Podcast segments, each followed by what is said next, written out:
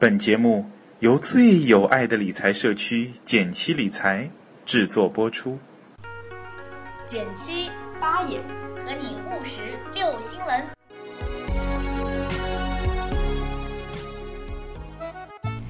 你拍一，我拍一，减七出了 APP，你拍二，我拍二，学习理财在一块儿。你拍三，我拍三，还拍什么呀？赶紧去下载呀！大家好，我是简七。大家好，我是八爷。今天呢，我们要来聊一聊一个听上去比较遥远的经济学名词嗯——机会成本。嗯，可是为什么它这么重要，需要我们来聊呢？因为我们每个人都和这个词息息相关，甚至是时时刻刻都跟它息息相关。嗯，真的吗？嗯，真的，比如说买棒棒糖这个事儿，哎，为什么要买棒棒糖呢？因为八爷比较喜欢吃棒棒糖。有一天呢，八爷买了一支一块钱的棒棒糖，然后呢，两块钱一支，想把它卖出去，然后地铺呢用十块钱假钞 买了我这一根棒棒糖，结果呢，我找给他了八块钱。那请问大家，八爷到底亏了多少钱呢？嗯，你有一块钱的棒棒糖的成本，还有找回去的八块钱，所以答案是九块钱吗？嗯，是不是呢？我们最后再来揭晓。好，我们今天来讲讲机会成本。天下没有白吃的午餐，为了得到一个你喜欢的东西，你必须放弃其他你喜欢的东西。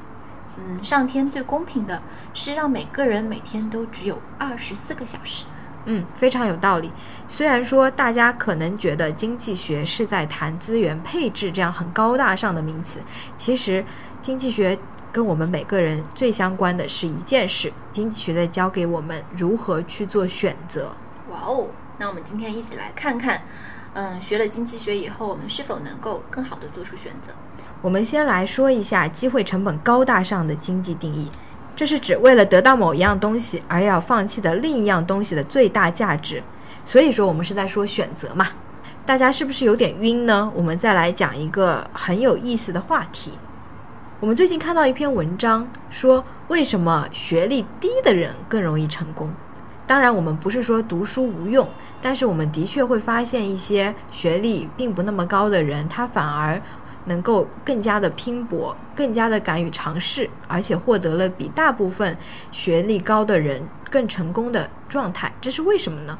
嗯嗯，这个我其实我朋友有发过评论说，首先我们可能要大家统一一下成功的定义是什么。嗯。那比如说，如果是在学术上的研究，嗯。那肯定就是要学历越高，他越可能钻研的更深，他接受更加系统完善的一个教育。嗯。但是如果是我们平常意义说，比如说有没有去追求梦想，嗯。有没有去把自己的一个想法去嗯实践出来，嗯那这可能是我们文章里面提到的。他觉得低学历的人更可能去踏出这个第一步。嗯我还蛮有印象，是我刚刚毕业的时候，跟一群这个公司的老员工一起出差，嗯大家就是坐在呃最后大家一起夜谈会的时候吧，嗯，就很多人挨个说，唉，如果我不是当时考上了一个还不错的大学，我现在应该在开花店。然后另外一个说，啊，如果不是这样，如果我没有考上大学，我应该开了一个书店。就每个人自己都会心中有一些，就是小富即安也好，嗯，或者是嗯自己会有个梦想的状态吧。对，但他同时，因为他上了一个学校，比如说，呃，学财经，嗯他可能最后会去金融行业，是的，哎，好像就觉得不去金融行业是不是就浪费了？嗯。嗯对，我觉得读书当然是在一个学东西的过程中，但是你读书同样有成本，比如说你有最简单，大家可能想到是学费成本，但更重要的是，在你那样最青春的年华，你那两年是多大的成本？时间是一种成本。其次啊，其实学历也是一种成本。为什么这么说呢？因为很多研究生毕业之后，他可能放不下身段了，有一些工作他看不上了。阶段性的成功也是一种成本，因为它会把你引到这条路上，让你不敢换道。嗯就像刚才锦绣说的，可能我因为我学了经济学，我就放弃了我开花店的梦想。但也许你可能更有经商的头脑呢，可能你对花艺啊更有才能呢。还有有的人可能大学没有毕业，他从高中读完以后就开始失败了，就在你还在大学校园里花前月下谈恋爱，在课堂上逃课出去玩儿的时候，他已经失败了一次、两次、三次。那他这些失败为他带来的经验是你没有得到的，嗯，而他得到了。这是我们常常说到的，说我要先选择方向，再谈努力，否则你方向错了，跑得再快都没有用。是的，嗯，呃，失败呢可以让一个人更快的找到他合适的位置，因为他排除了一个不合适的位置嘛。嗯那这样的话，他可能更加能够合理利用经济的规则来创造财富。嗯我有一个朋友，嗯，最近认识一个很新奇特的朋友，就是在大一的时候选择创业。嗯，那我其实当时也会觉得有点可惜，那是一个还不错的大学。那这样子的话，你之后会不会是一个障碍？他就问我，你觉得一张呃文凭真的那么重要吗？我有多少同学是就是荒废了三年四年，嗯就是在学校里面迷茫，不知道自己该做什么。而在这个时候，我已经见识了太多太多的人，太多太多的事。嗯、他觉得这一切比一张文凭要重要和有价值的多。嗯、当然这也是一家之言，我们也把它分享在这里，供大家参考。是的，我觉得我们肯定不是鼓励大家不去学习、不去拼高学历，但是我们只是给大家多一种思维方式。你在选择 A 的时候，必然放弃了 B，那你觉得 B 的价值对你更高，还是 A 的价值对你更高？因为放弃的 B 就是你的机会成本。好了，我们这个再回到我们投资上，最近股市涨得挺火的，是不是很多小伙伴蠢蠢欲动了呢？比如说，我们最近发现一位很不错的小伙伴，我不是一百分，就分享了很多自己学习财报啊、价值投资方面的思路。有兴趣的小伙伴可以学习一下。不过同时呢，我们发现我不是一百分，花了很多心思来学习股票投资这件事。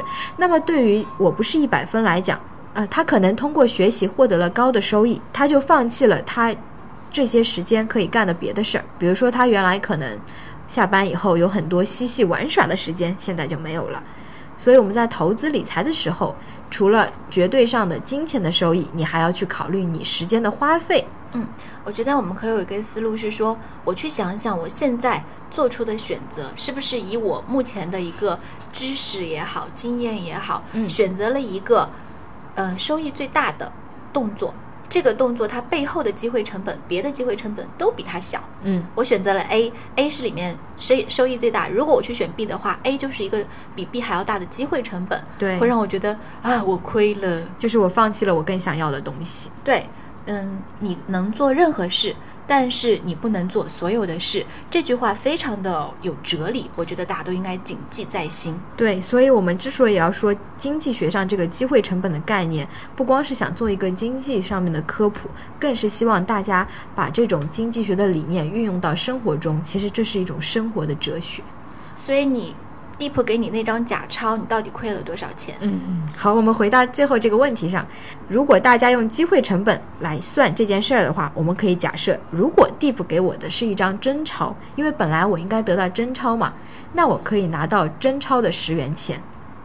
其实整个过程还是一模一样的，只是说我收到的这张十元是真钞，而我现在收到的十元是假钞，所以我亏的就是十块钱，而不是九块钱。大家如果觉得有点混，到底是九块还是十块？那中间差的这一块是什么呢？就是你的机会成本，对，是八爷刚刚想要赚，可是却被 Deep 无情的剥夺的机会成本。嗯，好的，那我们今天的节目就说到这里啦，拜拜。拜拜。